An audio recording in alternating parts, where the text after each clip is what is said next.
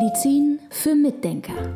Der etwas andere Gesundheitspodcast mit Volker Pietsch und Dr. Med Sibylle Freund. Heute mal ein Medienthema. Im Podcast hatten wir schon mal, aber heute mal aus einer ganz anderen Perspektive. Gesundheit, es gibt Gesundheitsmagazine und Gesundheit war überhaupt ein ganz großes Thema in den Nachrichten. Was kommen denn da für Leute zu Wort? Wie schätzt du das ein?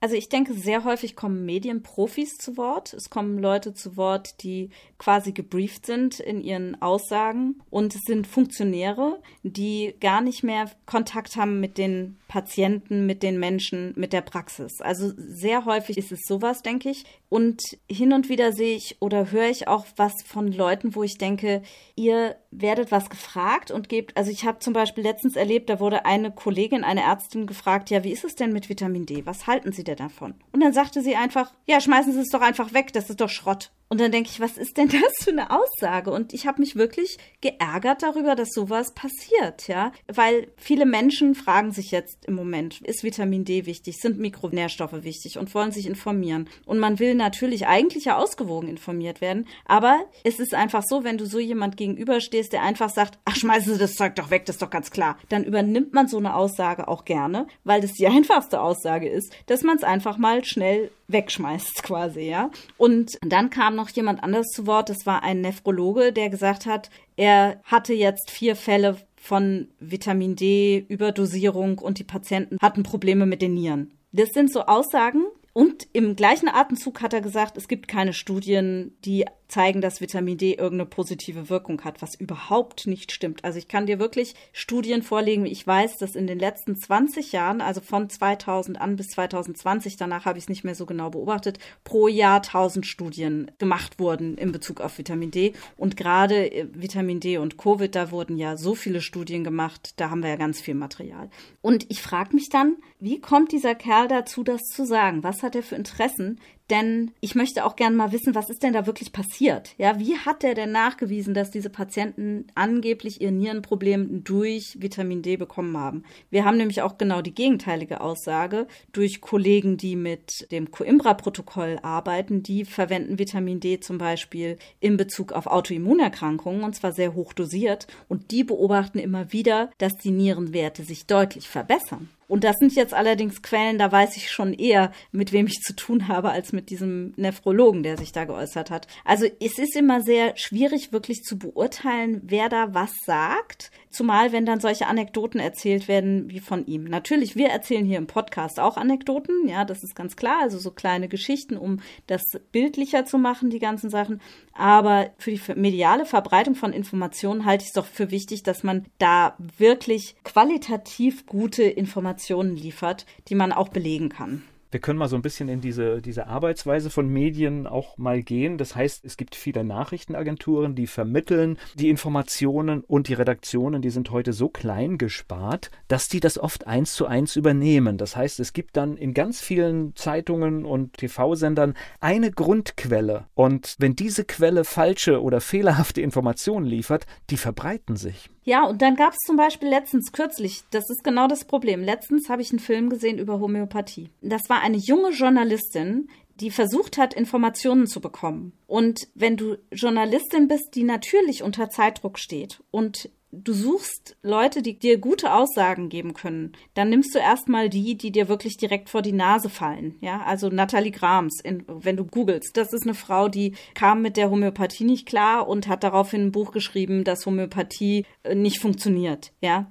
oder die Arzneimittelkommission, die hat mit Homöopathie überhaupt nichts am Hut, die wird eventuell gefragt. Oder du fragst dann mal schnell irgendwelche Quellen, von denen du eben denkst, die hätten Ahnung, aber das sind gar nicht die richtigen Quellen, die haben häufig gar nichts damit zu tun. Also man hätte sich zum Beispiel in dem Fall dann mal an die Ärzte für Homöopathie, an den DZVHE wenden können. Die haben zum Beispiel eine große wissenschaftliche Sammlung mit Studien. Ja, diese, diese junge Journalistin hat dann auch behauptet, naja, ich habe nach Studien geguckt, aber natürlich findet findet man da nichts. Damit war das Thema vom Tisch. Das stimmt überhaupt nicht. Wenn sie genauer geguckt hätte und hätte Zeit gehabt hätte, genauer zu recherchieren, wäre sie darauf gekommen, dass es eine sehr gute Studienlage mittlerweile schon gibt, also wesentlich besser als früher. Vor allem legen die Homöopathen mittlerweile einen sehr großen Wert darauf, dass diese Studien auch gut sind. Es ist verrückt. Wir versuchen jetzt aber ein bisschen so Medienkompetenz mal reinzubringen, weil es gibt so viele Dinge. Wir planen eine größere Anschaffung. Was machen wir? Wir informieren uns ausführlich über das Produkt, das wir kaufen wollen. Wir machen Vergleichsangebote und ich verstehe nicht, warum wir das bei so einem Thema wie Gesundheit nicht machen. Das heißt, wenn, wenn ich sage, ich habe jetzt da irgendwie ein Problem und möchte mich informieren, dann gehört es für mich dazu, dass ich alle Seiten,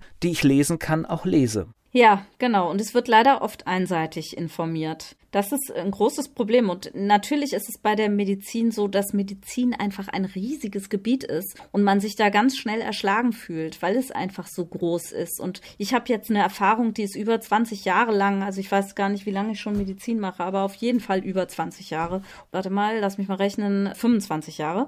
Und da sammelt sich einiges an und da hat man einige Erfahrungen. Und wenn ich jetzt Daten sammle zu irgendeinem Thema, weiß ich schon, wo ich gucke, weil ich weiß, wo kriege ich valide Daten her aber wenn du ein Journalist bist, der jeden Tag zu was anderem sich informieren muss, dann kennst du die Stellen gar nicht, an denen du gucken musst. Ne? Ja klar, dann holst du dir eine offizielle Quelle, kriegst deine Bestätigung, aber das ist dann natürlich eine sehr unvollständige Recherche. Ja. Geben wir noch vielleicht so eine kleine Empfehlung. Ich glaube, wenn man ein gesundheitliches Problem hat, ist es auch okay, sich zwei unterschiedliche Meinungen von auch zwei völlig unterschiedlich arbeitenden Ärztinnen oder Ärzte zu holen, oder?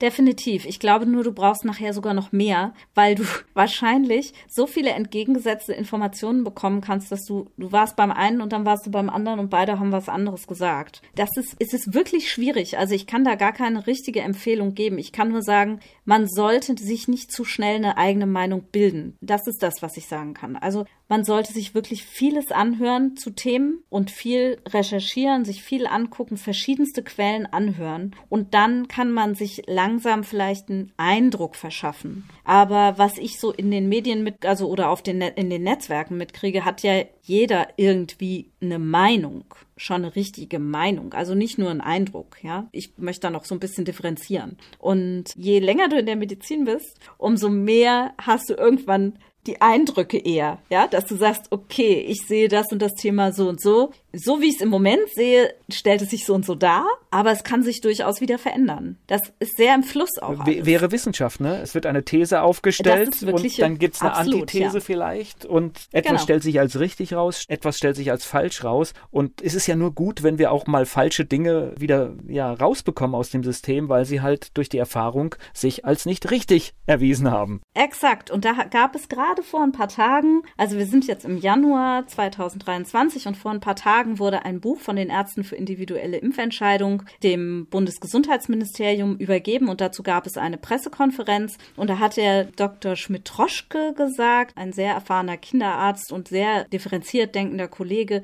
der hat gesagt, das Problem ist, dass man in Deutschland versucht, Wissenschaft und Politik zusammenzubringen. Und die sind komplett entgegengesetzt. Bei der Politik brauchst du eine Meinung, du brauchst eine klare, strukturierte, auf den Punkt gebrachte Aussage. Und in der Wissenschaft kannst du alles von verschiedensten Seiten beleuchten. Und Politik und Wissenschaft, das sind zwei Dinge, die gehen nicht zusammen. Und das fand ich eine sehr gute Das Aussage. kann ich nur unterstreichen. Und jetzt gebe ich noch so am Schluss dieses Podcasts so einen Medientipp. Es gibt ein Signal, wo alle Alarmzeichen angehen sollten, wenn es nämlich unter einem Beitrag einen Faktencheck gibt. Und da stimmt etwas hinten oder vorne nicht. Entweder ist es eine journalistisch gute Arbeit, dann benötigt sie keinen Faktencheck, weil es ist vorher die Arbeit gemacht worden. Und aus diesem Grund halte ich das heute für ein Warnsignal, dass man sich diesen Beitrag ganz genau anschauen sollte.